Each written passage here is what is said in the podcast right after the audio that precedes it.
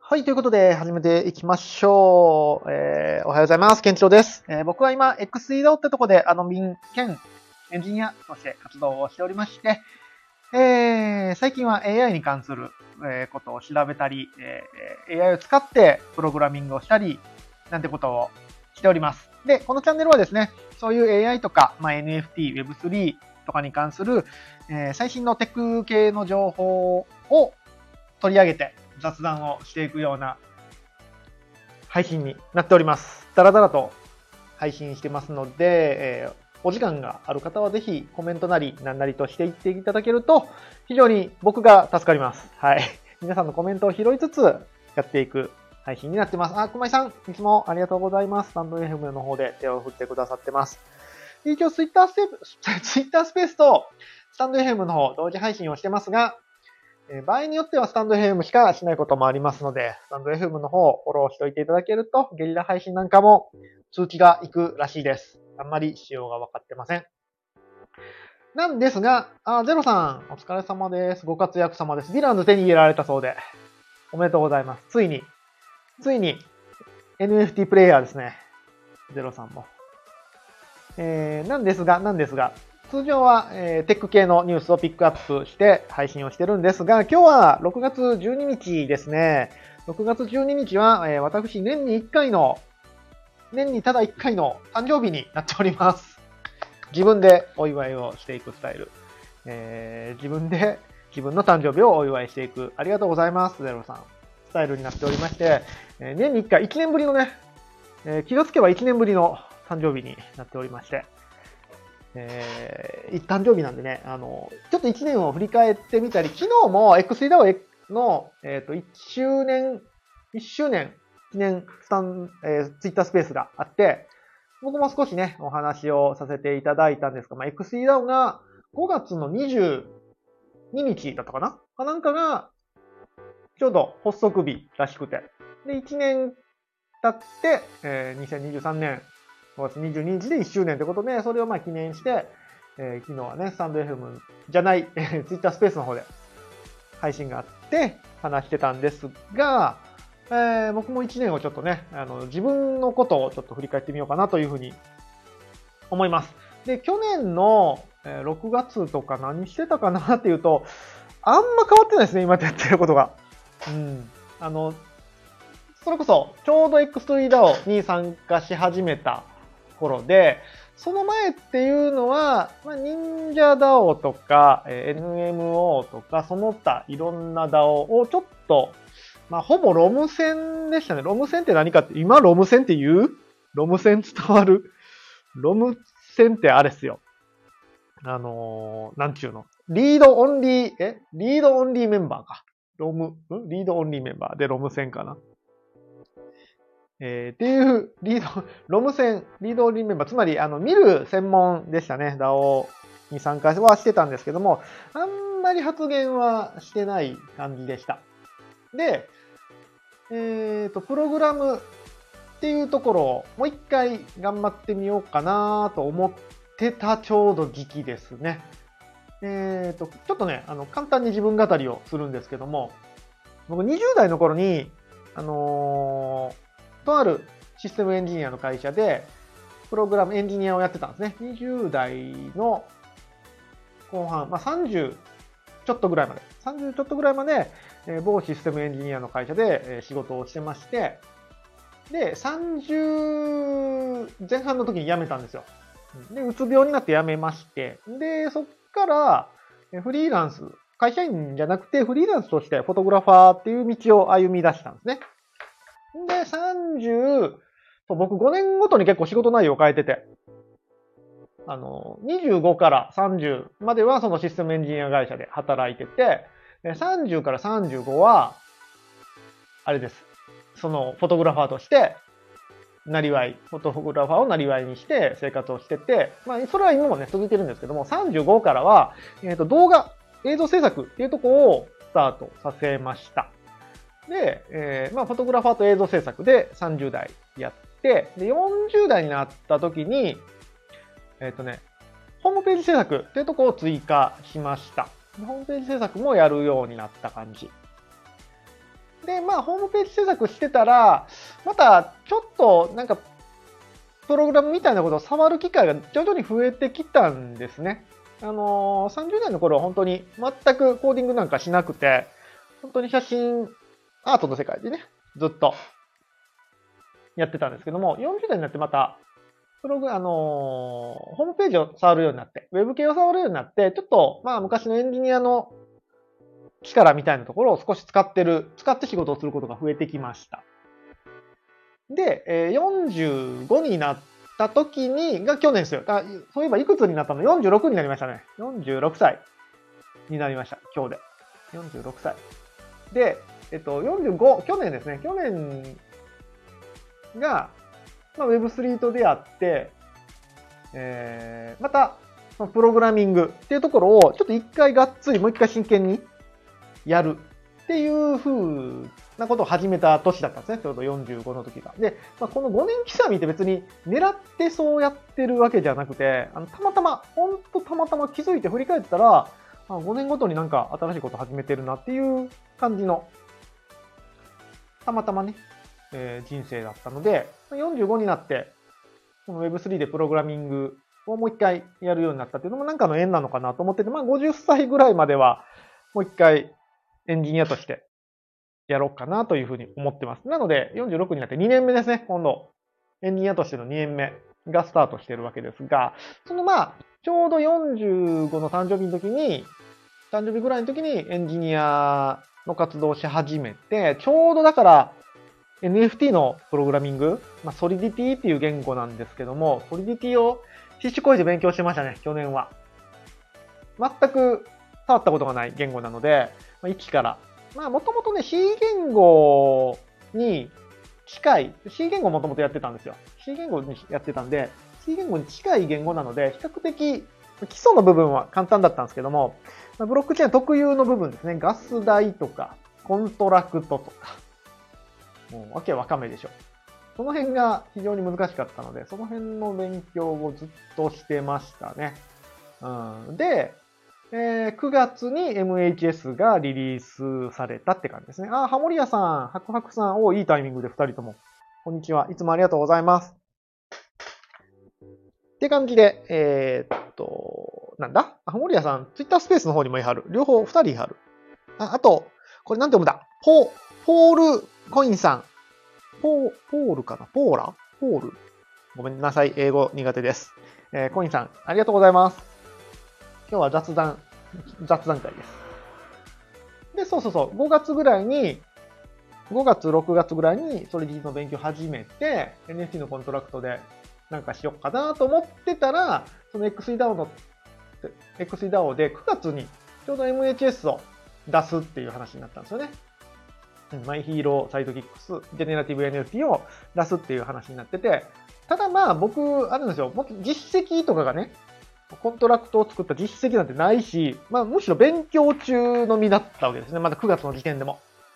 で、当初は、なんか秋社長も、あの、コントラクトの実装、プログラムの実装は、やっぱちょっと責任もあるから、あの、自分の会社の方でプログラマー雇ってやりますっていう話だったんですよ。で、別に、あ、そうかと思って、僕は僕でやろっか、なんか作ろうかなと思ってたんですが、なんか、秋社長の方も多分そのプログラマーがあんま決まらなかったのかな。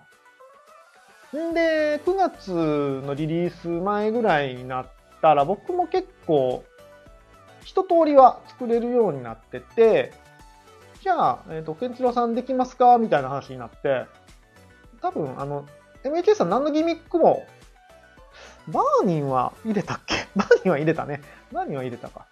うん、あのー、えっ、と、バーン、NFT をバーンして新たにミントするっていうシステムを入れたけど、まあ入れたのはそのぐらいで、ほとんどギミックらしいギミックは何も入れてなかったので、うん。今はね、大変ですよ。あ、ぴょんこりんさん、今をときめくぴょんこりんさんだ。いつもありがとうございます。あ、もう、おめきろん、なんか、もう、日本語が破綻してますけど、ありがとうございます。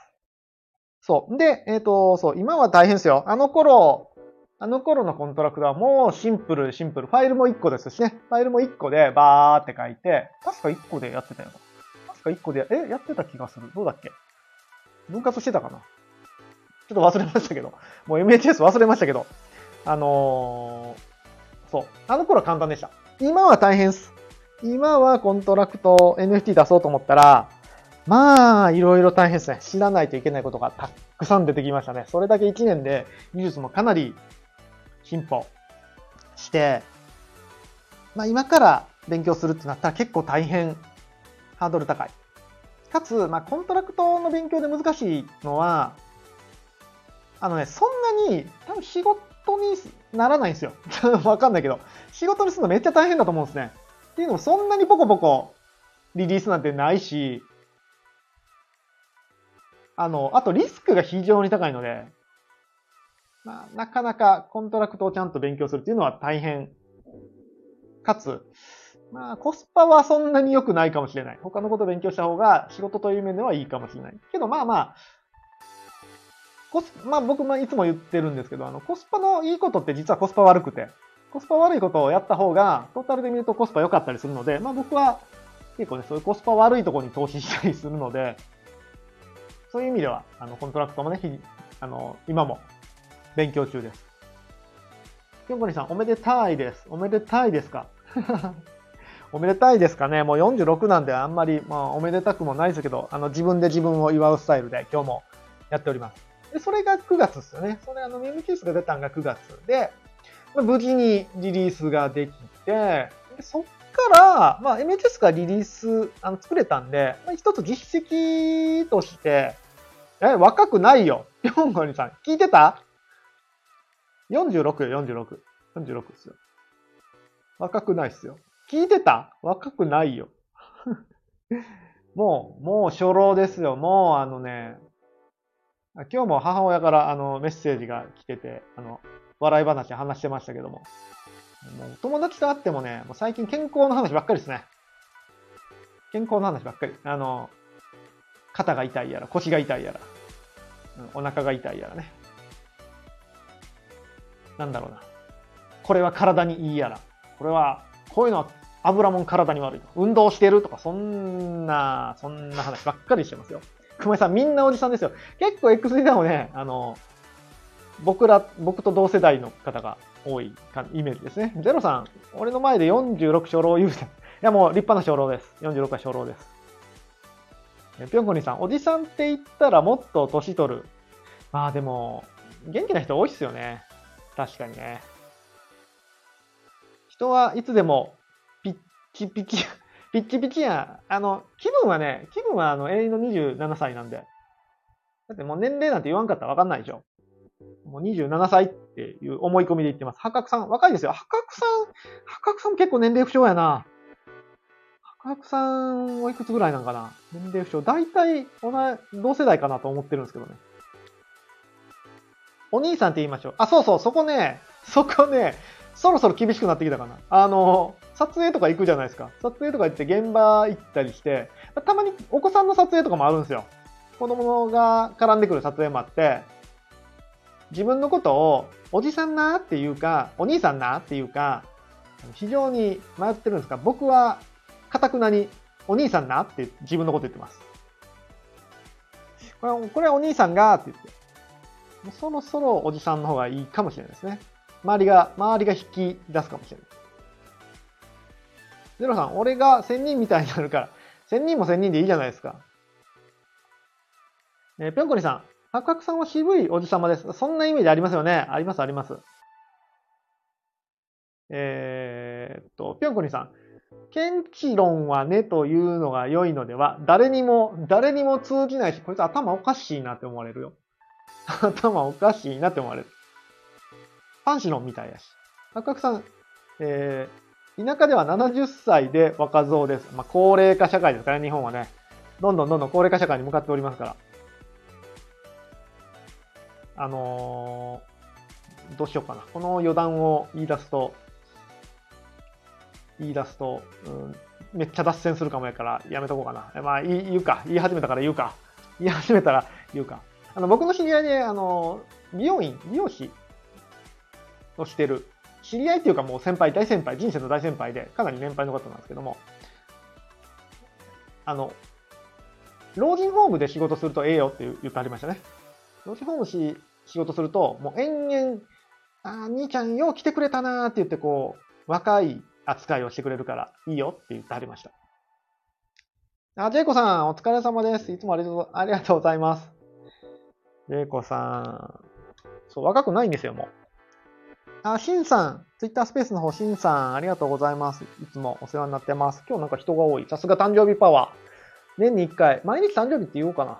毎日誕生日って言ったらこんだけ来るんじゃろう。で、9月に、そう、9月に MHS リリースして、えそっから、あの、9月の MHS で実績となったので、結構いろんな NFT プロジェクト作ってくれませんかっていう、あの、お話をたくさんいただくようになりまして、ありがたいことに。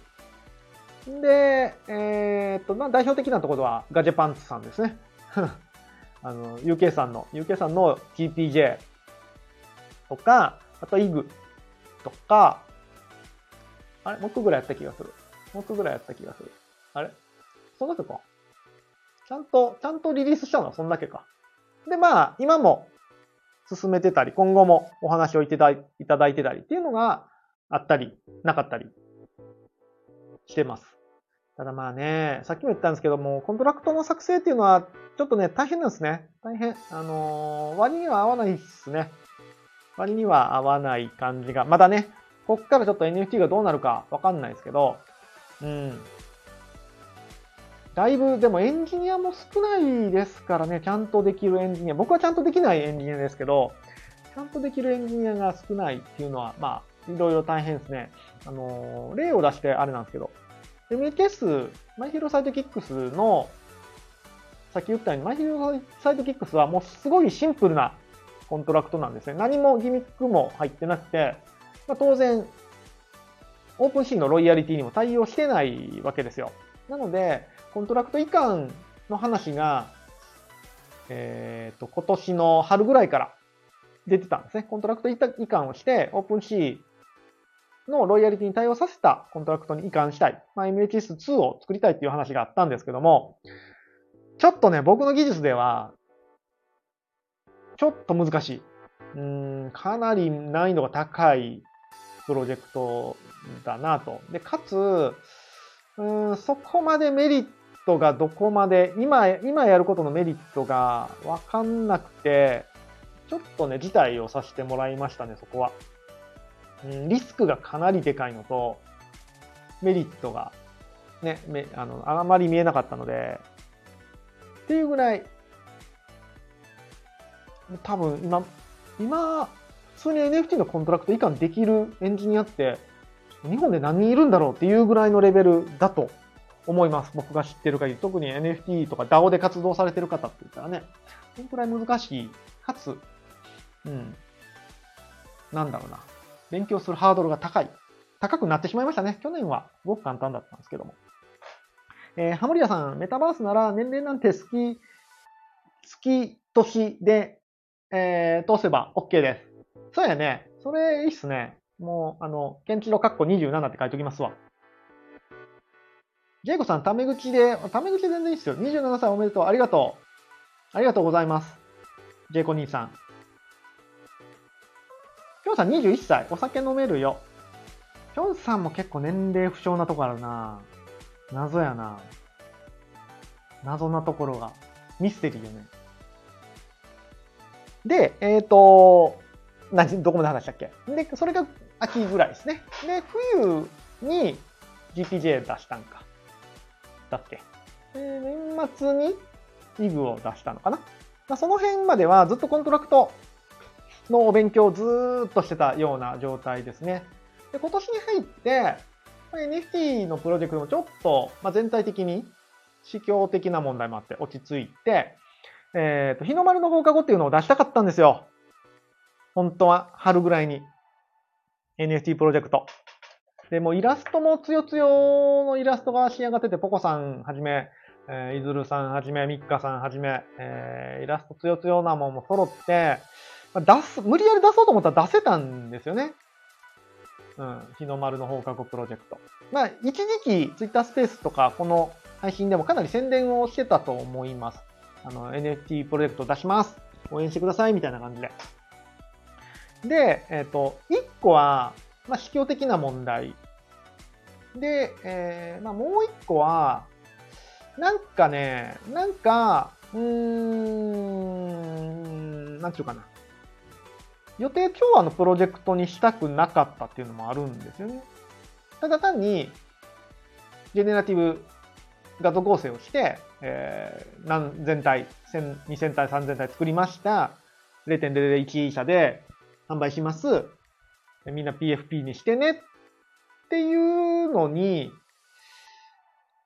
なんか、日の丸の放課後はそうじゃない気がしてて、もうちょっと何かあのコンテンツの強さ的になんかできるんじゃないかなって悩んでて、ちょっとリリースを伸ばしたりしてたら、ちょっと NFT が下火になっちゃった。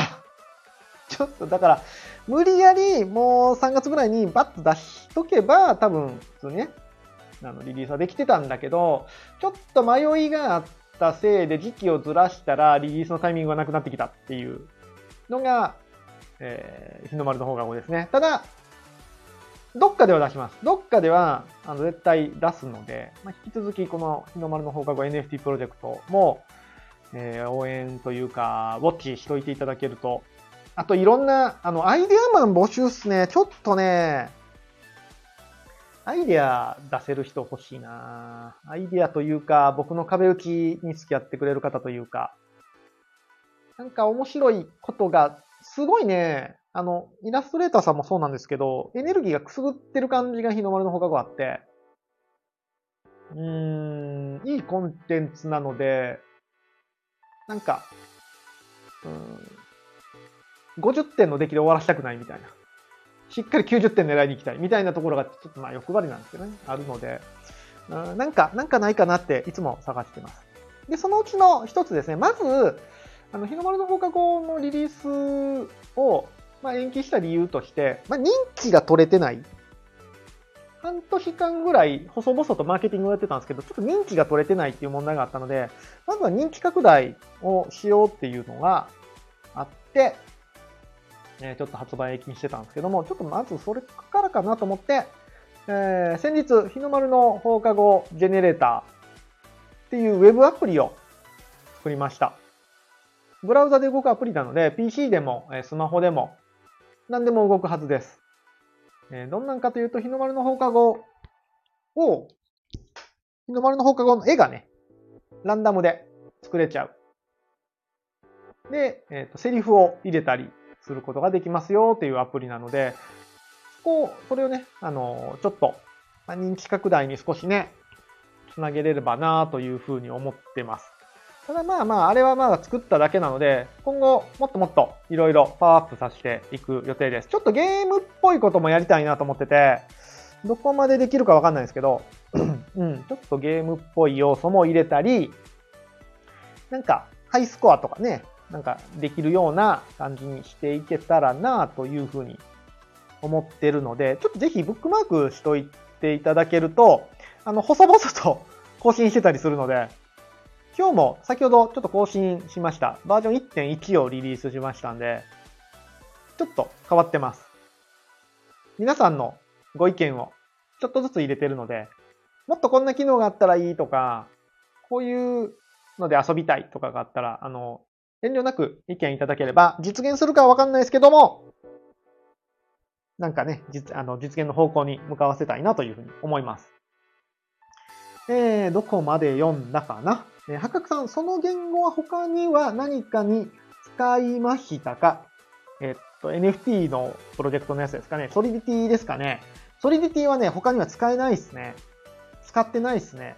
もうブロックチェーン専用の言語なので、他に流用っていうのができないです。でも逆にね、うんとね、C 言語とか JavaScript、ほぼ JavaScript なんですよね。JavaScript やってる方だったら、言語仕様自体は、うん、そんなに難しくないです。どちらかというと難しいのはやっぱりガス代の考え方。めっちゃ細かいことを言うと、めっちゃ細かいことを言うとですね、えっ、ー、と、そうだな。あの、プログラムで変数ってよくあるじゃないですか、変数。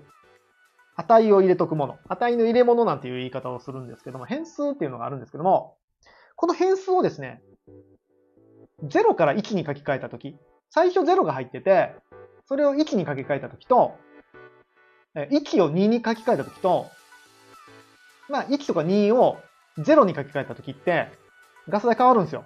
全部。で、1から2が確か安かったんですよ。まあ、だから、なんか値が入ってるものから値が値が入ってるものへ変えるっていうのが一番安いはずで、0から1の書き換えは結構高い。で、あの、値が入っているものから0への書き換えもう結構高いんですよ。確か。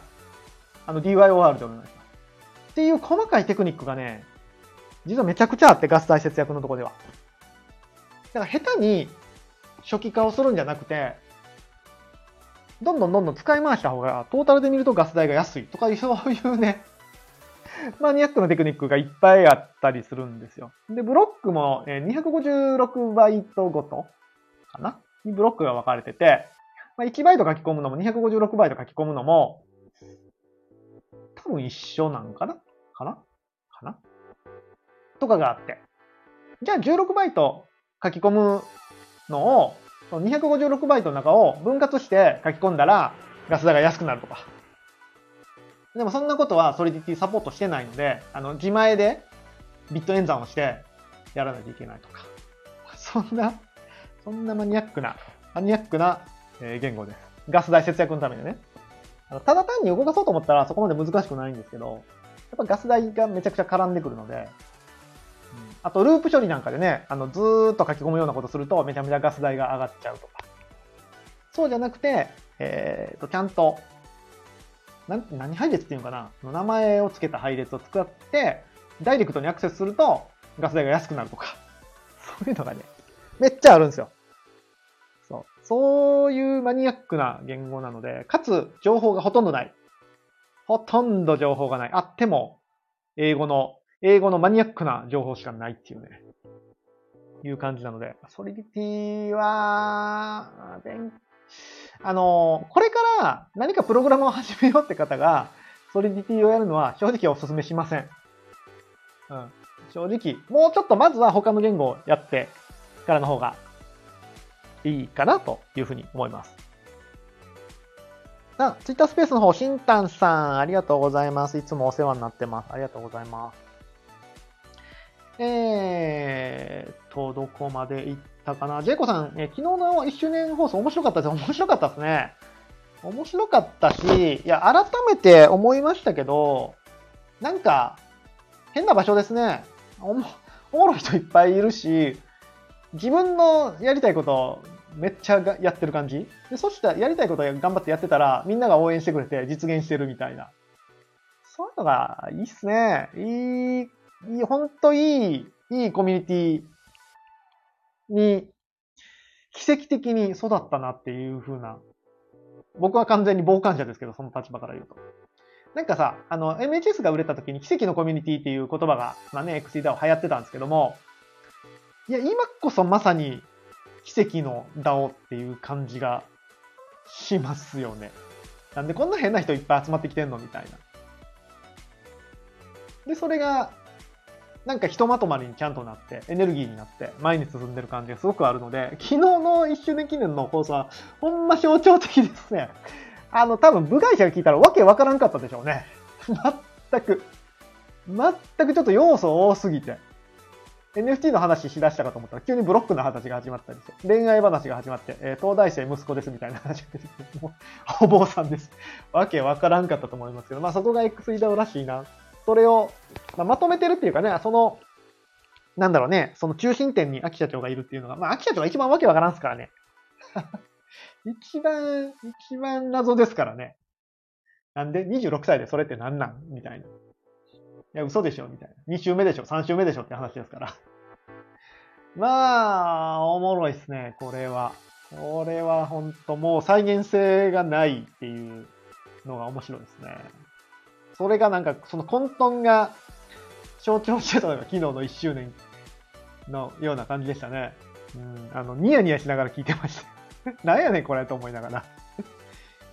えーっと、どこまでいったかな。は、あひろたかさん。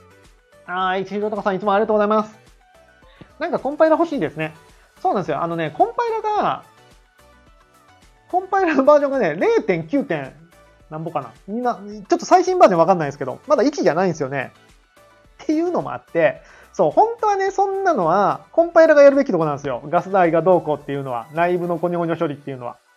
最近の高等の、高等言語なんかは、もう、プログラマーはそこら辺意識せずに、やりたいことだけを書いてくれたら、コンパイラがゴニョゴニョしてくれて、ガス代も最適化してくれるし、一番ね、高速に動くようにしてくれるんだけど、ソリティティね、コンパイラがしょぼしょぼなんですよね。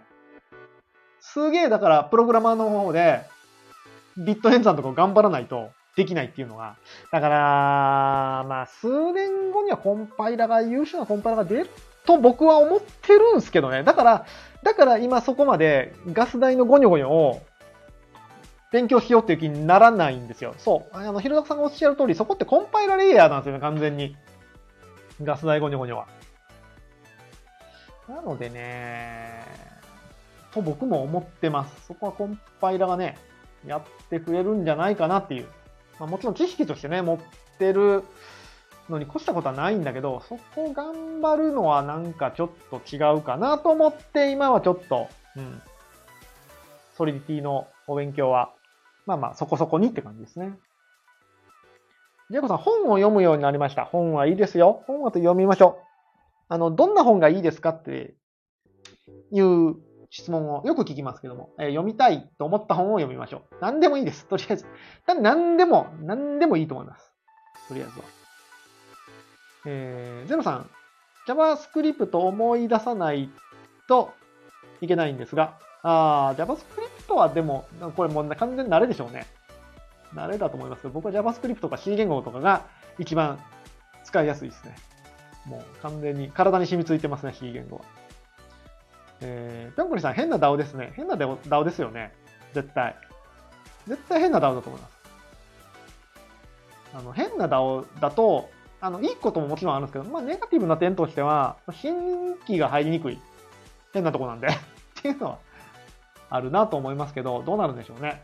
まあ、今後、そのね、マネデミア含めて、えー、一般層が、一般層とついにセカンドインパクトを起こすわけですけども、コンタクトを取るわけですけども、どうなんのかなこの1年はちょっとわかんないですね。全く読めないですね。まあ今までも読めないけど。どうなるんでしょうね。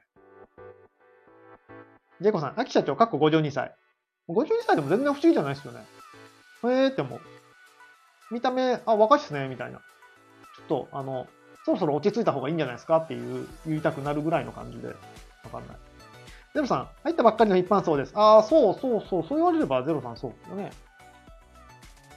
ヴィランズ、あの、獲得おめでとうございます。着実に、着実に、あの、XCDAO の毒画にかかってますね。毒画なんかな。あー、パンナコさん。いつもありがとうございます。ツイッタースペースの方。今日はやっぱ誕生日って書いたらみんな来てくれるね。ご祝儀で。毎日やっぱ誕生日でしょ。あ、AJ さん、死後はです。お疲れ様です。もう死後は？あ、まあ6時半か。もう6時半やもんね。ってな感じな1年でしたよ。でした。で、えっ、ー、と、そうだね。春ぐらいはもうどっぷり AI ですね。春ぐらいからは。AI にハマってて、えっ、ー、と、一時期は画像生成の AI にね、すごいハマってて、まあこれもライノンさんに情報を教えてもらわなかったら全然知らなかったんですけども、まあ、 Stable Diffusion って皆さんご存知のね。AI って、例えばチャット GPT、チャット GPT なんかは、まあ、月いくらか払って、まあ、無料でも使えるんだけど、あの、どっかのサーバーにアクセスして AI を使わせてもらうっていうのが一般的で、まあ、それが普通というか、もうそれしかないと思ってたんですけども、Stable Diffusion なんかは全部ローカルに落として、ローカルの PC のマシンパワーを使って AI の合成ができると。つまり、全部タダでできる。かつ、夜中ペッて走らせとけば、100枚でも200枚でも300枚でも400枚でも500枚でも、朝起きたら作れてるっていうのがありますよって言われて、マジかと思ってやり始めたんが、3月とかだったかなぐらいだと思います。で、まずそこで、まあ、AI をいろいろ触ったりして、もちろんチャット GPT、あの、ねどちらかというと僕画像生成の AI の方が先触ってるんですよね。チャット GPT の方が本格的に触り出したのは後なんですよ。本当にチャット GPT を本格的に課金して触り出したのが4月とかじゃなかったかな。うん。もう今では完全に手放せないですけどね。なんせ、チャット GPT はエンジニアとエンジニアにめっちゃ相性がいい。今回の最近リリースしたその、日の丸の放課後ジェネレーターも、半分ぐらいチャット GPT が作ってくれてますね、あれ。あのー、こんなことやりたいんだけど、この言語で、このプラットフォームでこんなことやりたいんだけど、サンプルコード出してやって、バーって書いてくれて、えー、それをコピペして実行したら、まあ、ある程度のものができると。で、チャット GPT に以下の仕様を追加して、みたいな感じで、ペペペペペって。で、Web のプログラミングって、ちょっとね、お作法が独特で、他のローカルのプログラミングとちょっと全然違うんですよね、書き方が。テキストを表示させるだけでも、すごいめんどくさくた、めんどくさかったり、あとは表示がずれるのを修正するのがすごいめんどくさかったりするんですよね。そういうお作法っていちいち僕慣れてないから調べながらやらないといけないんで、すんごいめんどくさいんですけど、チャット GPT にやったら、しら、あの、サンプルコードとして出してくれるので、すごい簡単。だからやりたい、もちろんプログラムの知識はいるんだけど、やりたいことがすごく最短距離でできるっていうのがあって、まあもう今はや、チャット GPT なしではプログラミングをしたくない感じですね。で、えっと、最近はチャット GPT 使って Python でのプログラムもいろいろやってます。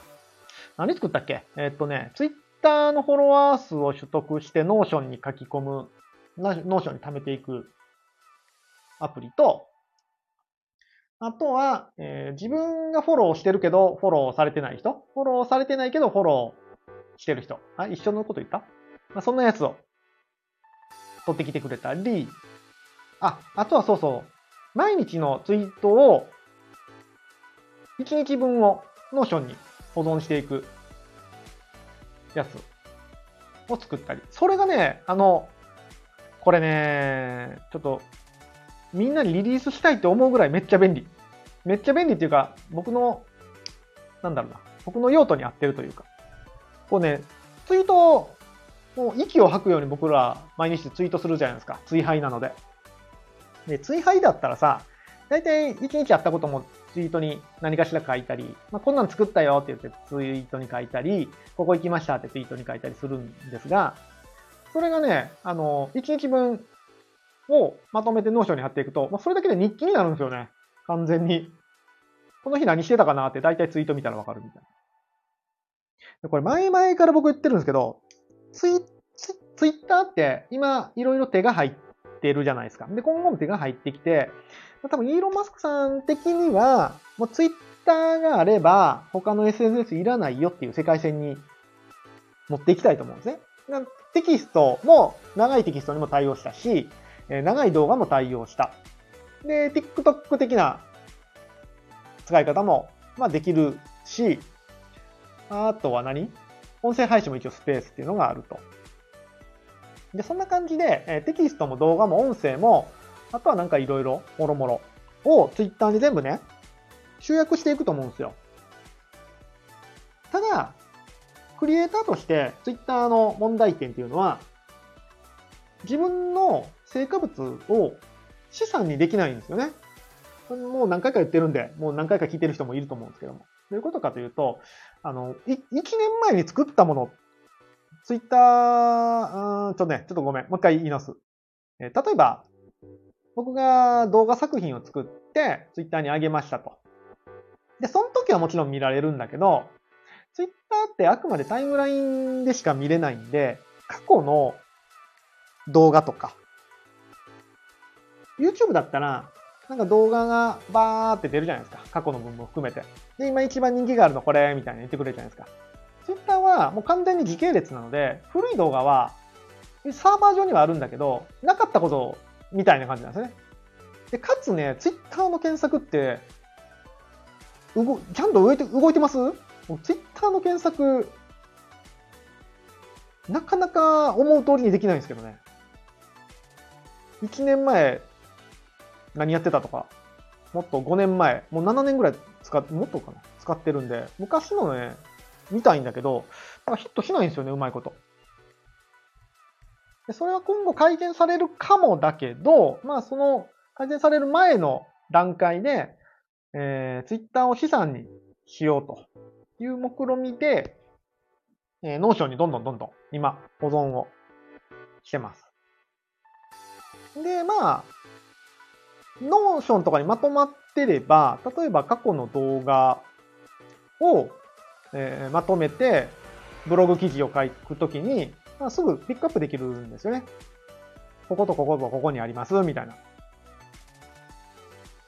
Notion はやっぱ検索性がやっぱ強いので、そういう意味でもちょっと Notion にね、ポコポコ貯めていこうかなというふうに思ってます。ちょっとなんかあれやな、えー、誕生日の話がずれてきたぞ、だんだん。何も話すこと決めなくてなくて毎回やってるんで。毎回こんな感じですけど。で、そんな1年でした。そんな1年でしたってざっくりまとめちゃったけど。そんな1年だったんですよ。で、えー、もう、もう40分喋ってる。あ、こっからが本題なんだけど、こっから本題なんだけど、振り返りだけで40分喋っちゃった。えー、っと、2023年46歳。この1年ね、何しようかなとずっと思ってまして、まあ、基本的には変わんないですね。とりあえず50歳までは、あの Web3 関係でプログラマー、エンジニアとして活動しようかなと思ってて、基本的には変わんないんだけど、まあ、その中をもうちょっと解像度高く、うん、何かを目標というか、行動指針というか、行動規範というか、を決めようかなと思って、まあ、誕生日の時ってね、だいたいぼーっと考えるんですよ。でも本ちゃんで考えるのは、この後、あの、お酒飲んでぼーっとしてる時に考えるのが一番僕はアイデアが出るので お酒飲んで考えるんですけど、昼間ちょっと真面目な頭で考えた内容としては、とりあえず、今のチャット GPT がエグいから、もうどんどんどんどんアプリ何、何かしら作ろうと思ってます。なので、月1個アプリをリリースする。目標。なんか作る。ただ、あの、コーディングはできてもアイディアが枯渇してるので、皆さん、なんか、こんなんあったら便利やなーっていうアイディア、あの、募集してます。他人、他人頼み。他力本願。他力本他力本願の、えー、人生です。なので、月1個、なんかアプリ作ります。日の丸の放課後とできれば絡めていって、日の丸の放課後の認知を1年で取りたい。1年でじゃないな秋ぐらいまでには、ちょっと取りたい。うん。もう、かなりの人が日の丸の放課後知ってる。NFT 出すってなったら、もう我先に、うわー、買うってなるぐらい。買います買わせてくださいってなるぐらいの人気を取る。日の丸の放課後で。そのためにも、まあ、アプリをリリースすると。えー、ゼロさん、仲良くしてください。仲良くしましょう。喧嘩してないよ、別に。えー、エジェさん、えー、これから運転するので面白いことおっしゃられてもコメントできません。大丈夫です。あの、基本面白いこと言わないんで、面白いこと言えないんで、エジェさん、真面目っすよね。うん。あの、大丈夫ですよ。あの、しれっと反応ないなと思っても、あの、僕、慣れっこなんで。誰も反応せえへんなーっていう中、延々と一人喋るの慣れっこなんで全然大丈夫です。皆さんね、それぞれの事情があるでしょう。運転するんですか？あ、お仕事終わって帰るってことかな？安全運転で。ぜひ。車はね、ほんと危ないですからね。車はマジで危ないからね。もう死ぬ気で乗らないとダメですよ、毎回。何の話だっけ？そう。あの、月1ね。あ、AJ さん。はい。これから帰宅の運転です。あ、そうか。帰宅の運転はね、一番事故が多いので、ほんまに気をつけてくださいね。そう気が緩むとこ。あの、疲れてる時なんで。マジで事故多いらしいんで。あと、周りも急いでるんでね。周りも急いでることが多いんで、あの本当に気をつけてくださいよ。めっちゃ余談、どんどんどんどん話ずれますけど、あの、気をつけてくださいって言うじゃないですか、僕が。気をつけてねって言うじゃないですか。これ言うことで事故下がるらしいですね。マジで。なんか統計が出た、出てるらしいです。なんか僕、あの、息子に毎朝あの、行ってきますって言われたら、気をつけてねって、絶対言います。そう、気をつけてねって言うだけで、あの、事故率下がるらしいです。その人の。なんか、本当か嘘か知らないけど、あの、昔聞きました。なので、あの車運転するねんとか、どっか行くねんっていう人がいたら、絶対気をつけてねって言ってあげてください。それだけで事故減るんで。何の話してたっけ？えっ、と、そう。月1アプリリリースするのが目標。何のアプリ作るかはまだ決めてません。でもう一個、えー、46歳でやりたいのは、プロゲーマーですね。ここね、あのー、結構ガチで考えてます。結構ガチでプロゲーマー、どうやったらなれるかなっていうのを真剣に考えてます。ただ、なり方わかんないんで、まあ、まずはゲーム上手くなって、フォートナイトも上手くなって、えー、ね、ハモリアさんの作ったワールドをゴリゴリに、ゴリゴリに遊び倒すみたいなね。やりたいなぁプロゲーマーってどうやってなるんですかね？まあ、なんかね、えっとね、プロゲーマーって言ってますけど、結構インフルエンサーに近いんですね、ぶっちゃけると。インフルエンサーになりたい。コンテンツを紹介できるインフルエンサーになりたい。っていう思いがあります。これはまあ、前々から言ってますけど、結構、あの、その、コンテンツの消費っていうのが、結構キーワードになると思うんですよ、今後。なんせ AI を使って、どんどんどんどん新しい、うーん、面白いものが、エンターテインメントがリリースされていく時代に突入すると思うので、まあ、それらをきっちり遊べる人。で、現代人って忙しいから、遊ばないでしょ、みんな。みんなゲームしないでしょ。最近の人って。そういう人に、ちゃんと、このコンテンツ面白いよって紹介できる人。で、これなんでかっていうと、あの、思いとしてはクリエイターのサポートをしたいんですよね。ものづくりをしている人のサポートをしたい。ものづくりをしている人の作ったものをしっかり遊んであげる。結構ね、例えばゲーム作りましたってゲーム 作るじゃないですか。それをちゃんと遊べる人って少ないですよ。少ないんですよ。本当に。なので、クリエイターが作ったものをちゃんと遊べる存在になりたい。で、それを紹介できる。まあ、それが、あの、ひいては、クリエイターの応援っていうことになると思うので、ちょっとそういう意味でのプロゲーマー。あ僕がね、あの、多分、秋社長もそうなんだけど、インフルエンサーって言葉があんまり好きじゃないですね。あの、うん、これは別にインフルエンサーを否定してるわけじゃないんですけど、インフルエンサー、インフルエンスする人って、なんか中身ないじゃないですか 中身ない気がしません？インフルエンス、インフルエンスする人っていうだけだったら。影響力ある人。なんやねん、それっていう。で僕はクリエイターであり、一流のゲームを消費できる人。まあ、それが簡単に言ったら、プロゲーマーなのかなと思ってプロゲーマーという言葉をつく使ってるんですけども、まあ、いわゆるまあ、一般的にはインフルエンサーと言われる人です。にちょっとなりたいなと。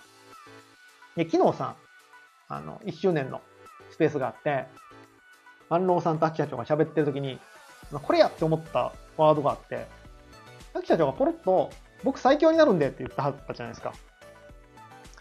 あれいいっすね。僕もちょっとね、この1年で最強になろうかと思います。最強になります。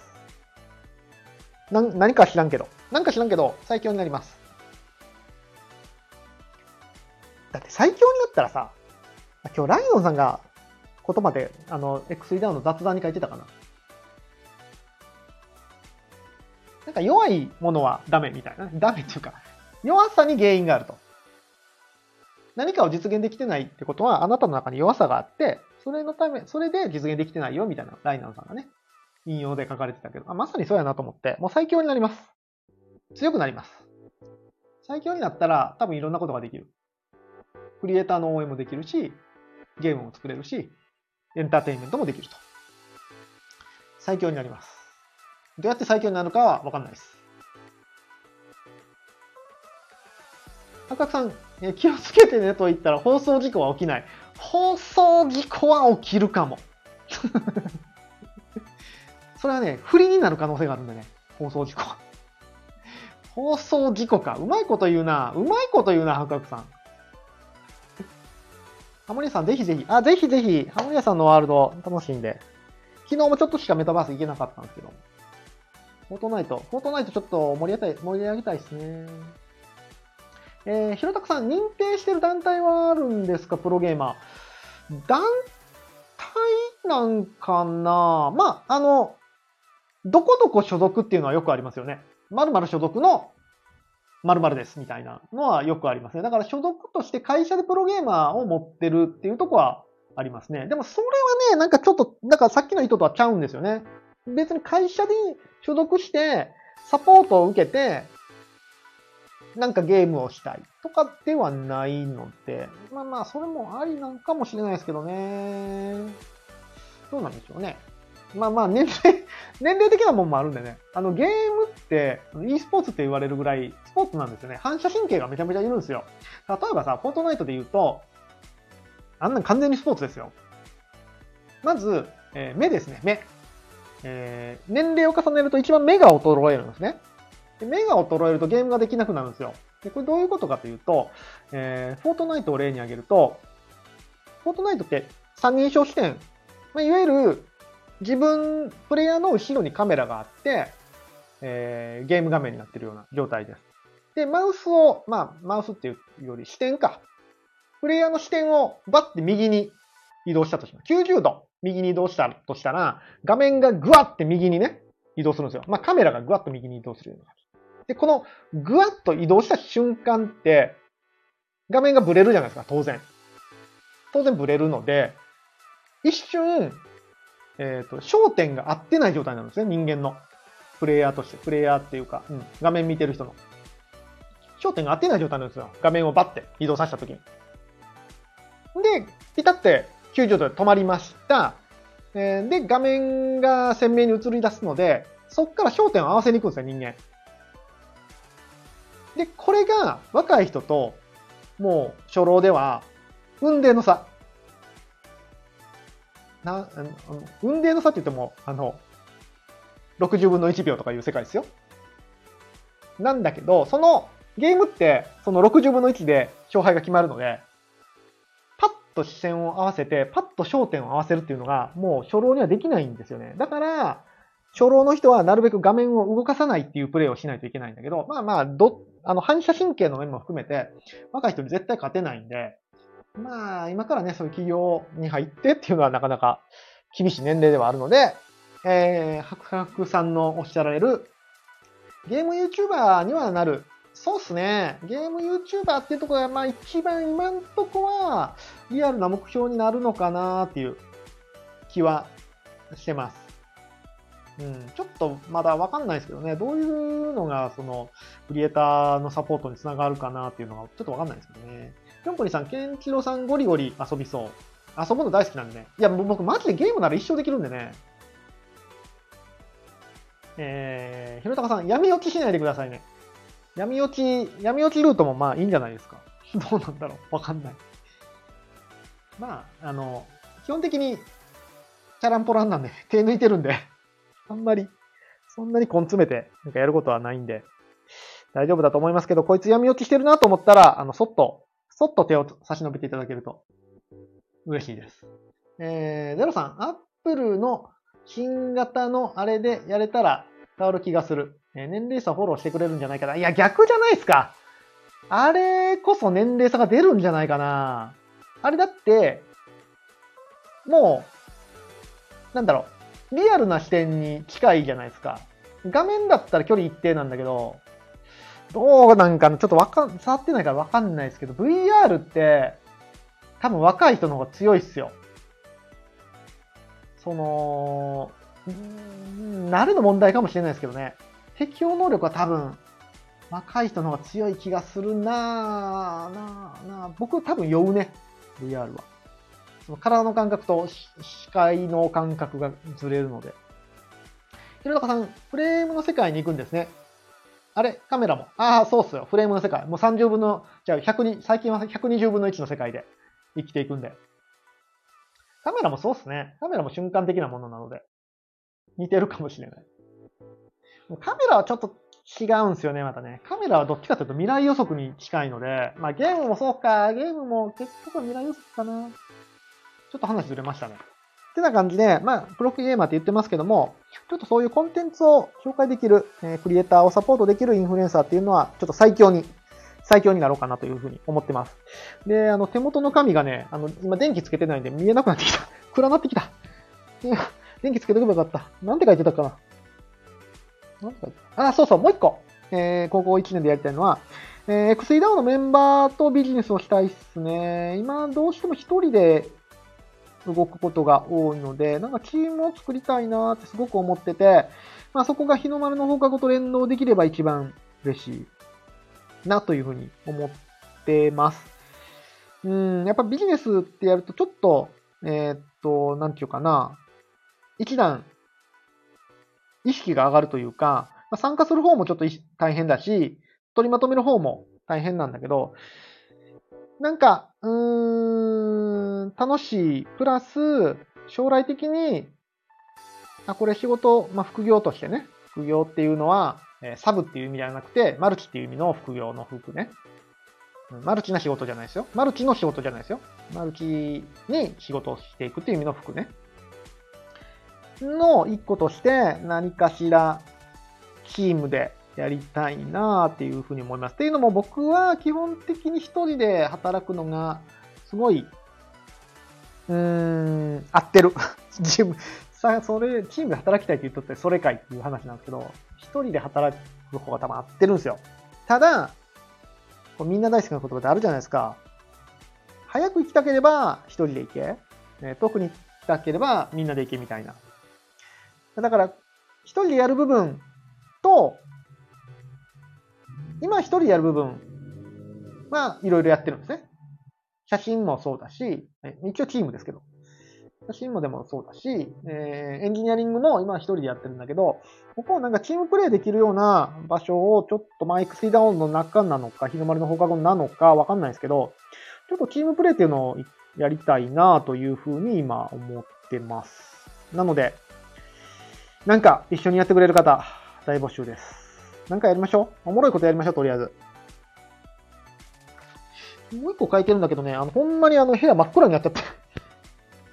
日が落ちるのが遅くなったとはいえ、さすがにもうこの時間まで話すと真っ黒ですね。なんて書いてるのかなあ、そう。で、えー、最後になるんですが、日の丸の放課後 NFT。これを、なんとか1年以内に出したい。うん。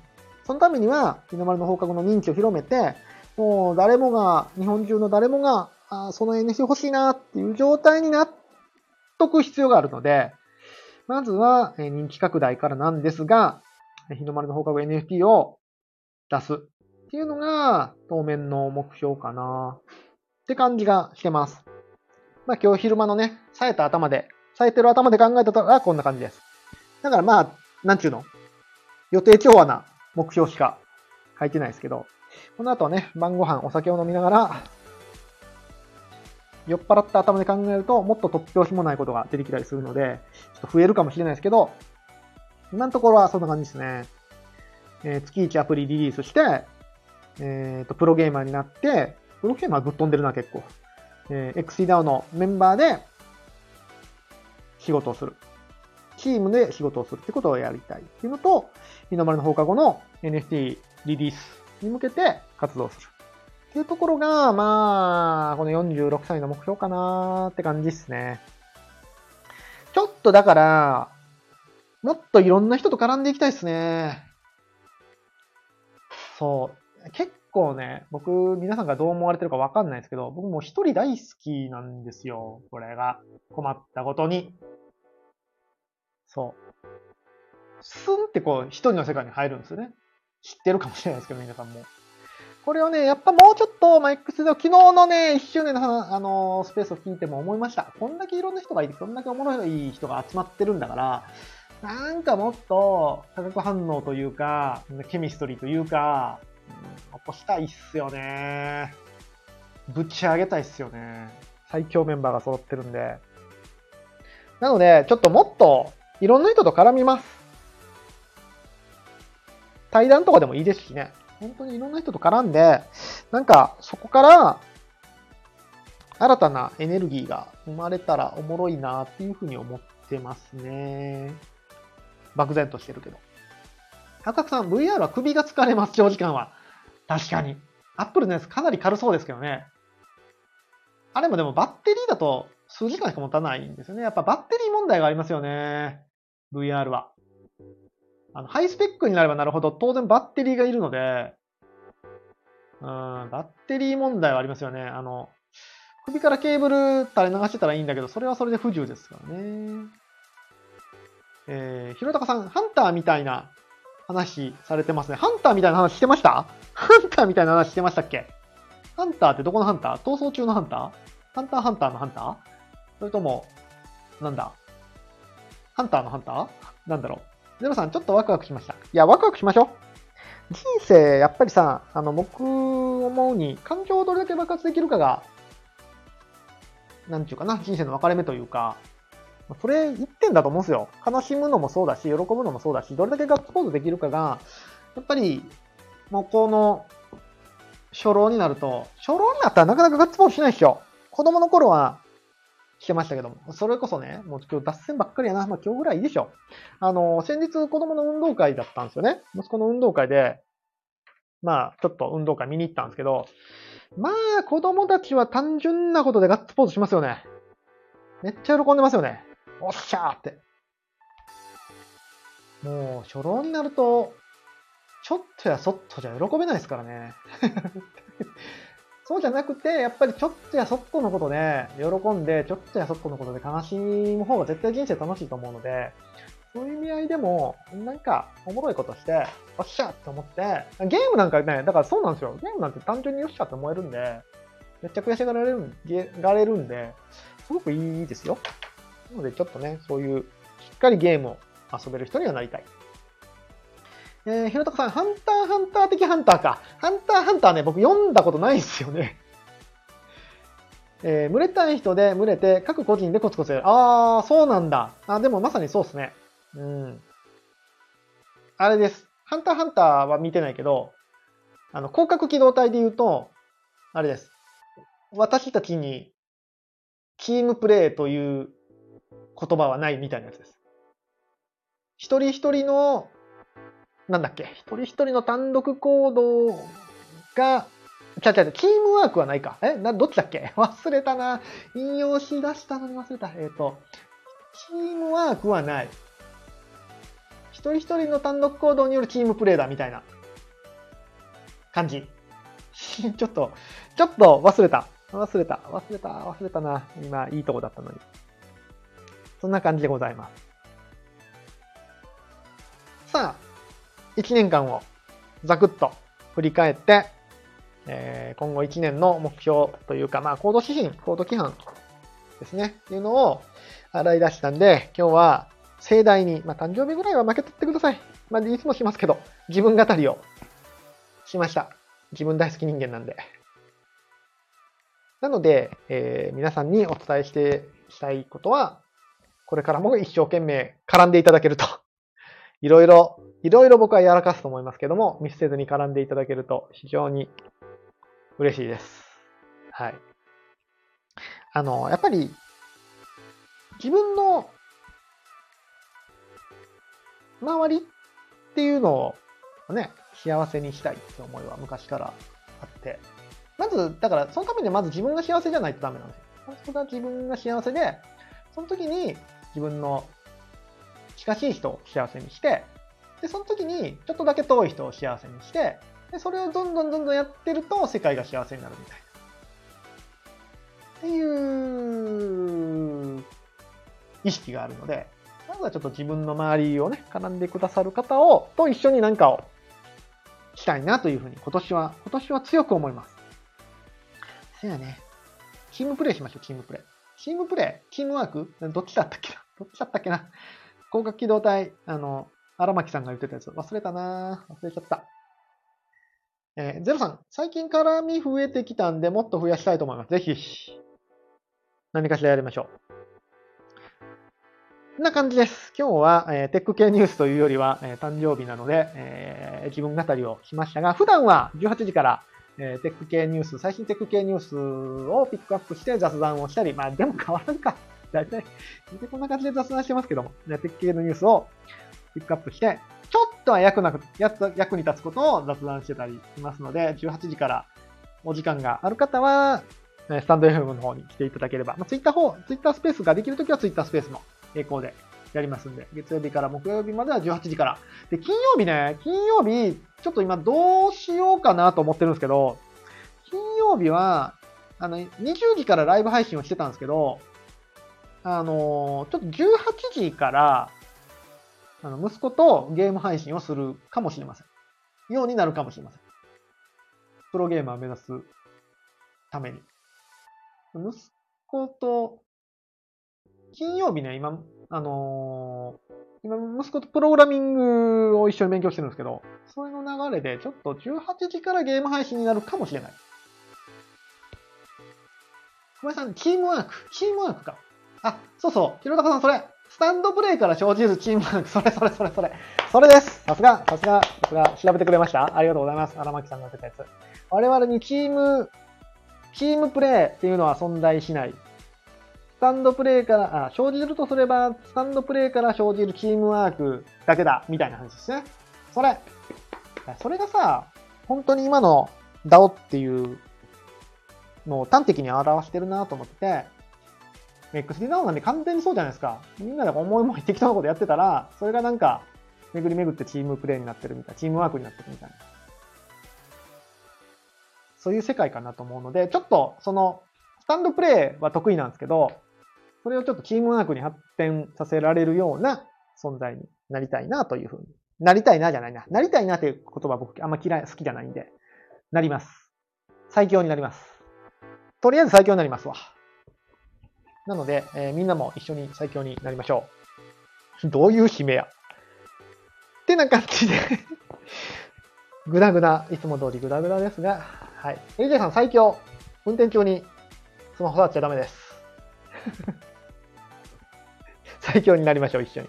ということで、今日はこんくらいにしたいと思います。えー、平日は18時から、明日も18時から、え音声配信をする予定ですので、えフォローいただければと思います。今日はね、月曜日だからね、あの野球がないので非常に寂しいです。はい。昨日、ソフトバンク、昨日、おとといとソフトバンクにジャイアンツ勝ちました。ソフトバンクはね、大の苦手だったんですけども、昨日、おとといと。いやー、よかったね。菅野が昨日は戻ってきまして、ついに。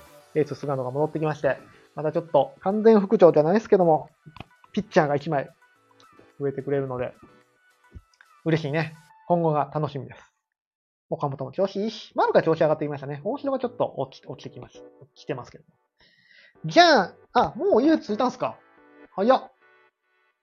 AJ さん、家着いてこれからご飯最強。ご飯は最強っすね。お腹減ったな。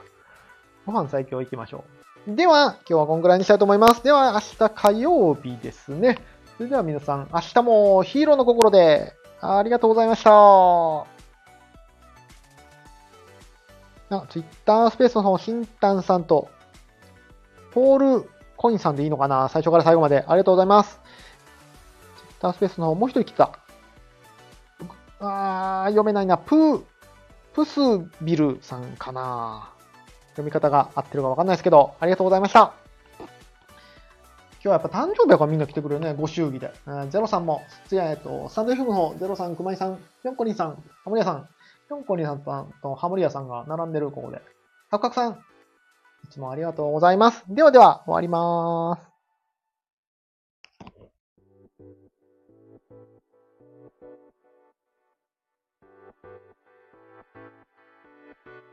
そうそう、こんな機能、こんな機能最近はね。